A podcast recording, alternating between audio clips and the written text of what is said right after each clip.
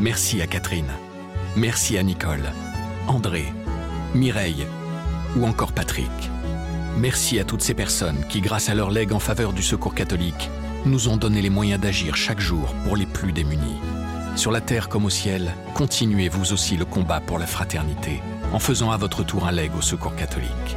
Demandez votre brochure leg auprès de Corinne en appelant le 0805 212 213 ou sur leg.secours-catholique.org. C'est un, une école d'humanité euh, fantastique, les psaumes. C'est une, merveille, une splendeur.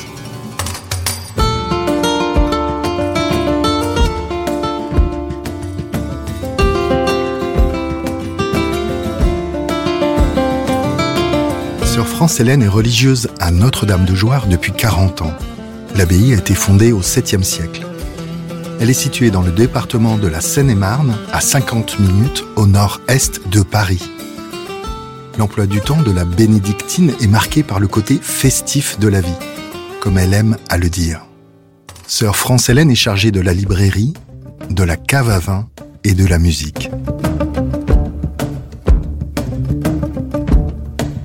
Instrumentiste aguerrie, elle joue de la flûte soprane et ténor et de la guitare classique durant les célébrations. Sept fois par jour, elle se joint aux autres religieuses pour prier les psaumes. Ces poésies bibliques qui nourrissent la prière des moines et des moniales depuis deux millénaires. Sœur France-Hélène est si imprégnée des psaumes qu'ils sont devenus pour elle un second langage. Je suis Gilles Donada, journaliste à la Croix.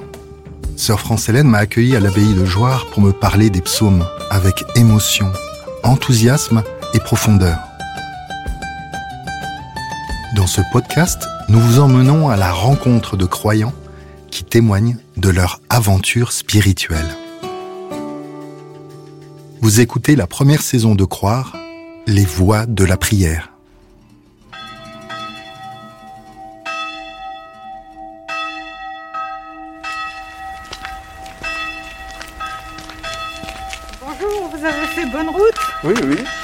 Pas trop gêné par le brouillard Non, c'était assez euh, clair, il y avait très peu de monde. Ça allait, pas trop de coton, bon, bah c'est bien. Et ben on va aller à l'église là pour voir les lieux. Puis après on se retrouve. Très bien.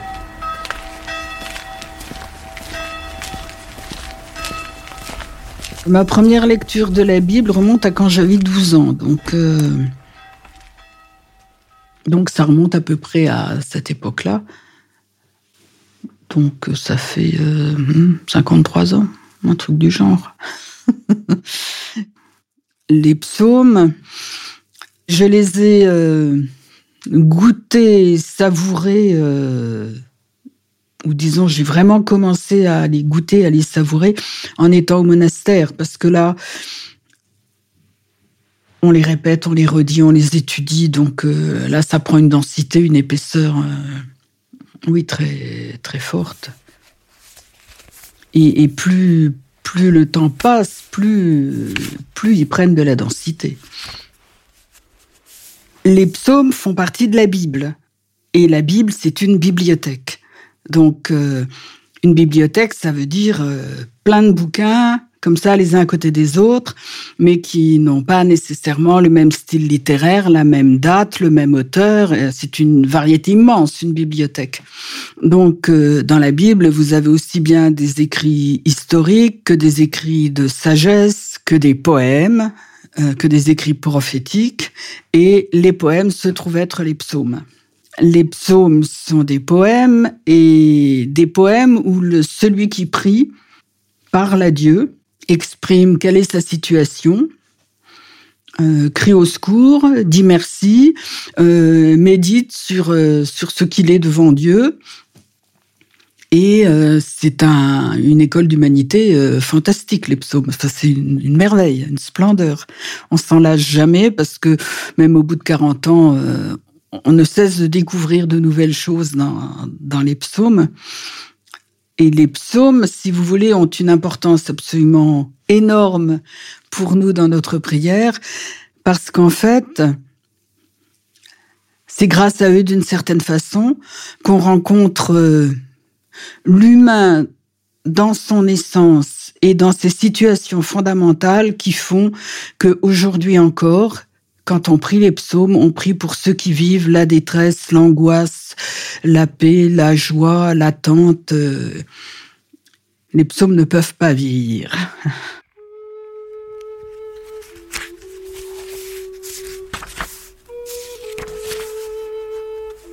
Les psaumes, il y en a 150. Il y a différents styles de psaumes. Vous avez le psaume de la détresse absolue qui est le psaume 21, les paroles du Christ en croix. Mon Dieu, mon Dieu, pourquoi m'as-tu abandonné? Vous avez le psaume de la louange éclatante, c'est le dernier psaume du psautier. Euh, qui chante euh, la louange, qui met tous les instruments possibles euh, en jeu. Vous avez les louez-le en sonnant du corps, louez-le sur la harpe et la cithare, louez-le par les cordes et les flûtes, louez-le par la danse et le tambour. C'est l'exultation. Et le premier euh, psaume commence par le mot heureux. Donc, pour ceux qui s'intéressent aux, aux manuscrits anciens, en latin, c'est Beatus. Et les, les plus beaux manuscrits enluminés euh, sont souvent, commencent souvent avec ce mot Beatus. Heureux est l'homme qui n'entre pas au conseil des méchants. Donc, euh, c'est l'ouverture sur un chemin de bénédiction et où vous avez la vie de l'homme dans, dans tous ces psaumes. Alors, le psaume 138, qui est une merveille. Euh, tu me scrutes, Seigneur, et tu sais tu sais quand je m'assois, quand je me lève, de très loin tu pénètres mes pensées. Que je marche ou me repose, tu le vois, tous mes chemins te sont familiers. Avant qu'un mot ne parvienne à mes lèvres, déjà, Seigneur, tu le sais. Mes os n'étaient pas cachés pour toi quand j'étais façonné dans le secret, modelé aux entrailles de la terre. J'étais encore inachevé, tu me voyais. Sur ton livre, tous mes jours étaient inscrits, recensé avant qu'un seul ne soit. Scrute-moi, mon Dieu, tu sauras ma pensée, éprouve-moi, tu connaîtras mon cœur. Vois si je prends le chemin des idoles et conduis-moi sur le chemin d'éternité. C'est un, dialogue plein de, confiance et puis, euh, oui, sur la relation de, de l'homme, de l'homme à son Dieu. Un autre psaume de le, psaume de, confiance, de, de douceur, de, c'est le psaume 22. Le Seigneur est mon berger, je ne manque de rien. Sur des prés d'herbes fraîches, il me fait reposer. Il me mène vers les eaux tranquilles et me fait revivre. Il me conduit par le juste chemin pour l'honneur de son nom. Si je traverse les ravins de la mort, je ne crains aucun mal, car tu es avec moi. Ton bâton me guide et me rassure. Vous avez le, enfin le psaume le, le plus sombre du psautier, parce que il finit pas celui-là par des paroles d'espérance, mais ça existe aussi. Euh, il y a des gens qui vivent ça. Hein. Euh, qui se termine comme ça. Ma compagne, c'est la ténèbre. Psaume 87. C'est. Je vous dis, il y a tout.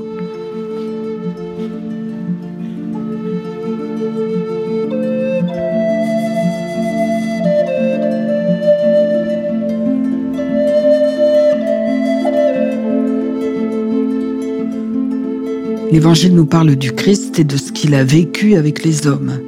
Le psaume nous parle de ce que sont les hommes par rapport à, eux-mêmes et puis par rapport à Dieu.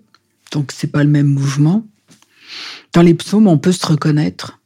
Quand vous tombez sur une phrase comme ça, euh, Seigneur, tu as répondu au désir de son cœur. Là, au moment où cette phrase-là vous parle, vous rencontrez un autre humain qui a vécu la même expérience que vous. Vous n'êtes pas seul au monde à être euh, écouté de Dieu et non seulement pas seul au monde au niveau de l'espace, mais pas seul au monde au niveau de l'histoire, puisque les psaumes euh, ne datent pas d'hier.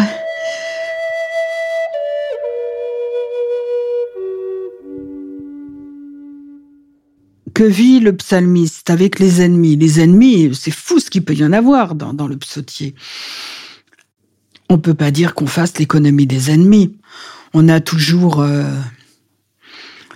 des gens soit avec qui on n'a pas d'affinité, soit qui nous empoisonnent, soit euh, qu'on aimerait ne pas rencontrer. Enfin, même si on n'appellera pas ça ennemi euh, au sens strict, enfin quand même, faut reconnaître qu'on a qu'on n'est pas euh, en phase avec tout le monde, quoi.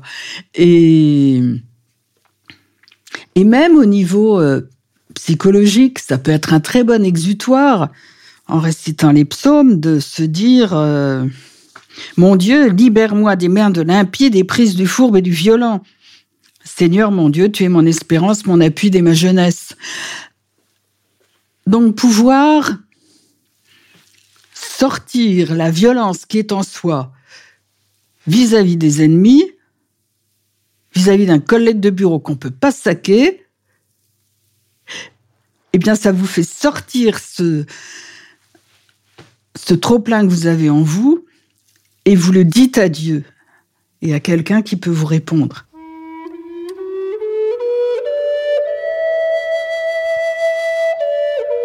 Il y a des fois, c'est amusant. Euh, quand on pense à quelque chose, euh, je sais pas où, en lisant le journal ou des, euh, ce qui vient spontanément à la pensée, c'est une phrase de psaume. C'est étonnant d'en arriver à être tellement imprégné qu'en fait, le langage personnel parfois devient langage biblique. C'est un peu comme une, éponge que vous pressez, puis euh, ben, elle vous donne ce dont vous l'avez imprégné. C'était, je me rappelle d'une expérience qui m'avait beaucoup frappé. Quand il y a eu la tempête en 1999. Mais alors, une tempête invraisemblable. En fait, dans le parc, c'était effrayant de voir l'état dans lequel étaient les arbres. Outre les arbres qui étaient tombés, mais d'autres qui avaient été complètement vrillés. Enfin, c'était vraiment impressionnant. Et puis, le lendemain matin, oui, après avoir fait donc le constat de, de ce tableau assez apocalyptique, on a chanté au vigile le psaume 36. Et puis il y a un mot que je n'avais strictement jamais vu, jamais entendu. Il m'était passé dessus, mais comme ça. Et les méchants seront déracinés. Tiens. Et puis ça, c'est au verset 9. Et puis après, on continue. Euh, hélas, je vais peut-être vous en manquer. Euh, voilà. Ceux qu'il bénit posséderont la terre. Ceux qu'il maudit seront déracinés. Au verset 22. Bon, et on venait voir des, des arbres euh, qui étaient euh, par terre. Ah oui, encore au psaume 38. Les pêcheurs seront tous déracinés. Mais il a pris un relief absolument fantastique ce jour-là, ce, psaume. Et euh, quand on s'est retrouvés euh, le soir au temps de rencontre, euh, on s'est dit, ben, vous avez vu le psaume de ce matin au vigile, déraciné, déraciné, déraciné, bigre. Et, et j'étais pas la seule à avoir fait, cette découverte, quoi.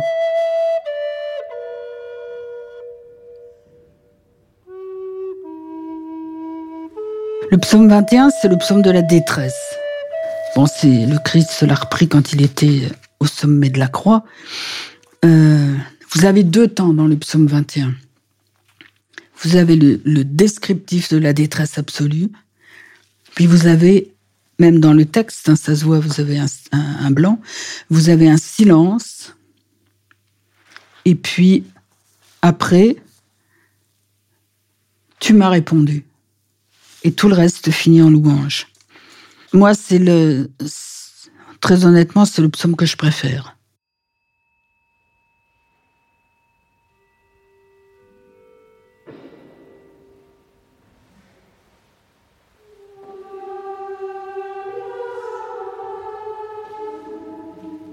Mon Dieu, mon Dieu, pourquoi m'as-tu abandonné? Le salut est loin de moi, loin des mots que je rugis. Mon Dieu, j'appelle tout le jour et tu ne réponds pas. Même la nuit, je n'ai pas de repos.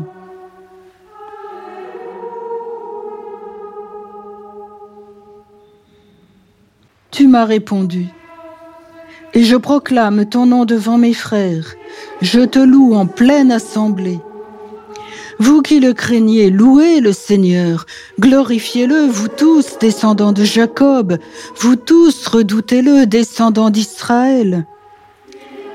Car il n'a pas rejeté, il n'a pas réprouvé le malheureux dans sa misère, il ne s'est pas voilé la face devant lui, mais il entend sa plainte.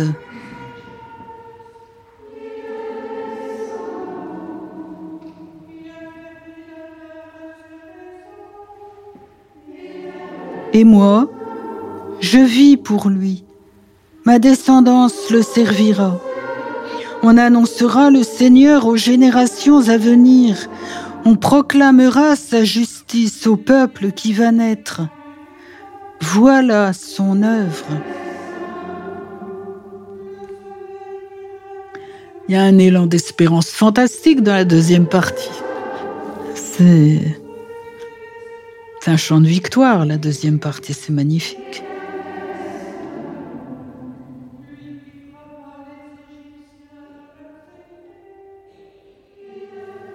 Le psaume, à la limite, peut supporter toutes les formes musicales, euh, du recto tono grégorien, qui est la musique la plus sobre qui soit pour, euh, donner au texte toute sa puissance,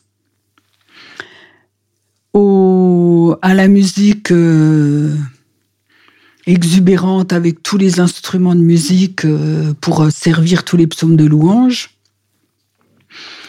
à la cantillation, où en fait euh, celui qui chante n'a pas de, texte musical, en fait il improvise la, la musique en fonction du texte, à la psalmodie, qui permet à tout un chœur de chanter ensemble.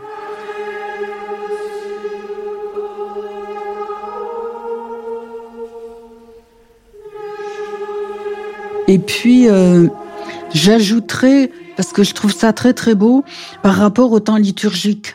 Parce que les temps liturgiques ont chacun un caractère différent. Entre l'avant, où on attend la venue de, du Christ, Noël, où l'enfant est là, le carême qui est un temps de pénitence, et par contre le temps pascal qui est un temps d'immense joie. Euh, les... Moi, j'ai découvert ça donc euh, au départ avec le grégorien. Euh, les mélodies étaient pas du tout, du tout, du tout les mêmes. Et et il y avait des accents de joie enfantine dans l'avant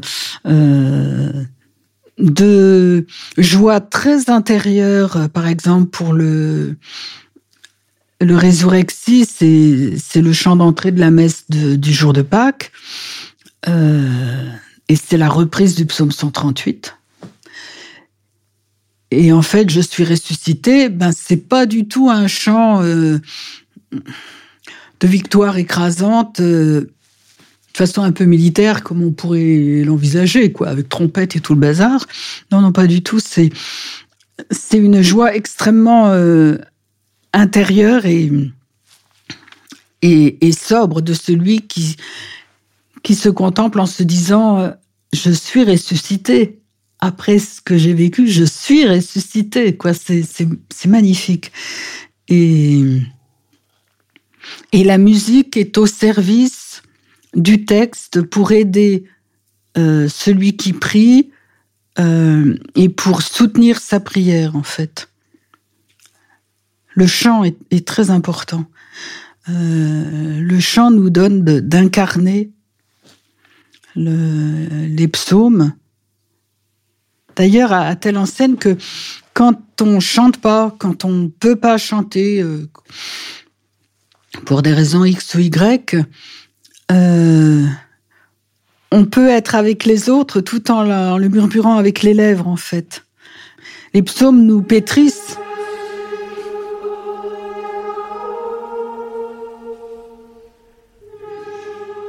Par rapport à l'office en tant que tel, euh, ces temps d'office qu'on a euh, sept fois par jour, euh, bon, nous, ça fait six parce qu'on a regroupé l'aude et la messe. Mais dans l'absolu, donc, ça fait sept, qu'un chiffre qui n'est pas anodin. C'est un, ça nous structure, ça, c'est un rythme. Et d'aller comme ça, sept fois par jour à l'église pour chanter les psaumes, c'est quelque chose de très important dans notre société pour une raison toute simple. C'est que quand on chante les psaumes, quand on est à l'office, quand on prie, c'est un acte totalement gratuit. Ça ne rapporte strictement rien. euh, on vit dans une société qui est menée par l'argent. Ben là, on pose un acte gratuit qui ne rapporte rien, si ce n'est de vivre, d'avoir un, de donner un sens à sa vie, de vivre en relation avec quelqu'un qui est celui qui nous a créés, d'aimer, euh, d'aimer le Christ et, et d'aimer ceux avec qui on vit. Et je pense que là est l'essentiel.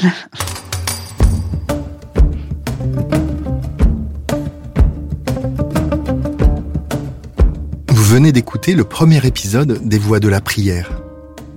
S'il vous a touché, n'hésitez pas à le faire connaître en le partageant et en vous abonnant à notre podcast.